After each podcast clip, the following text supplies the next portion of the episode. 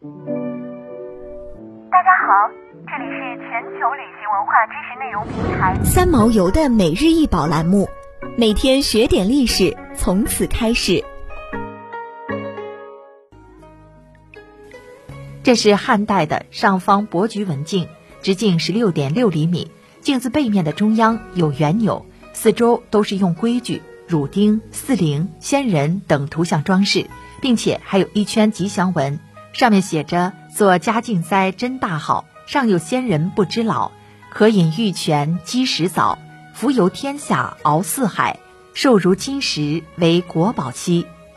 铜镜是古代用铜做成的镜子。一般是制作成方形或者是圆形的，背面铸铭文是图案，并且还有用来穿系的陪钮。正面则是用铅锡磨得光亮，可以清晰照面。除了照镜子以外，青铜镜还有吉祥的寓意，就像是这面上方伯菊文镜一般，希望如仙人一般福泽长寿。上方指的是古代制造帝王所用器物的官署，而伯菊文镜。则是汉镜发展中流行时间最长的一款铜镜，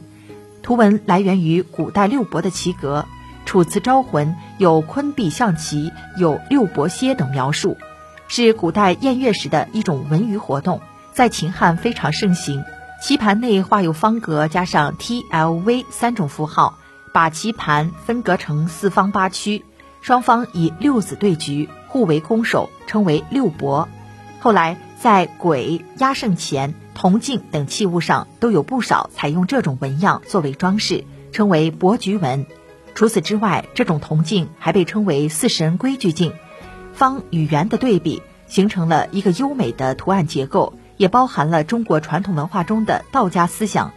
道家的宇宙观认为，天下分五个方位，即东南西北等四方，以及中央。而四神规矩镜背中心的牛代表着中央，以牛孔为中心形成子午线，分出南北。而道家还有著名的五行学说，认为天下万物都来源于金木水火土这五行，任何事物都要遵循它们运行的规律。四神规矩镜背纹中的纹饰是严格按方位及五行的属性来配置四神各自的位置。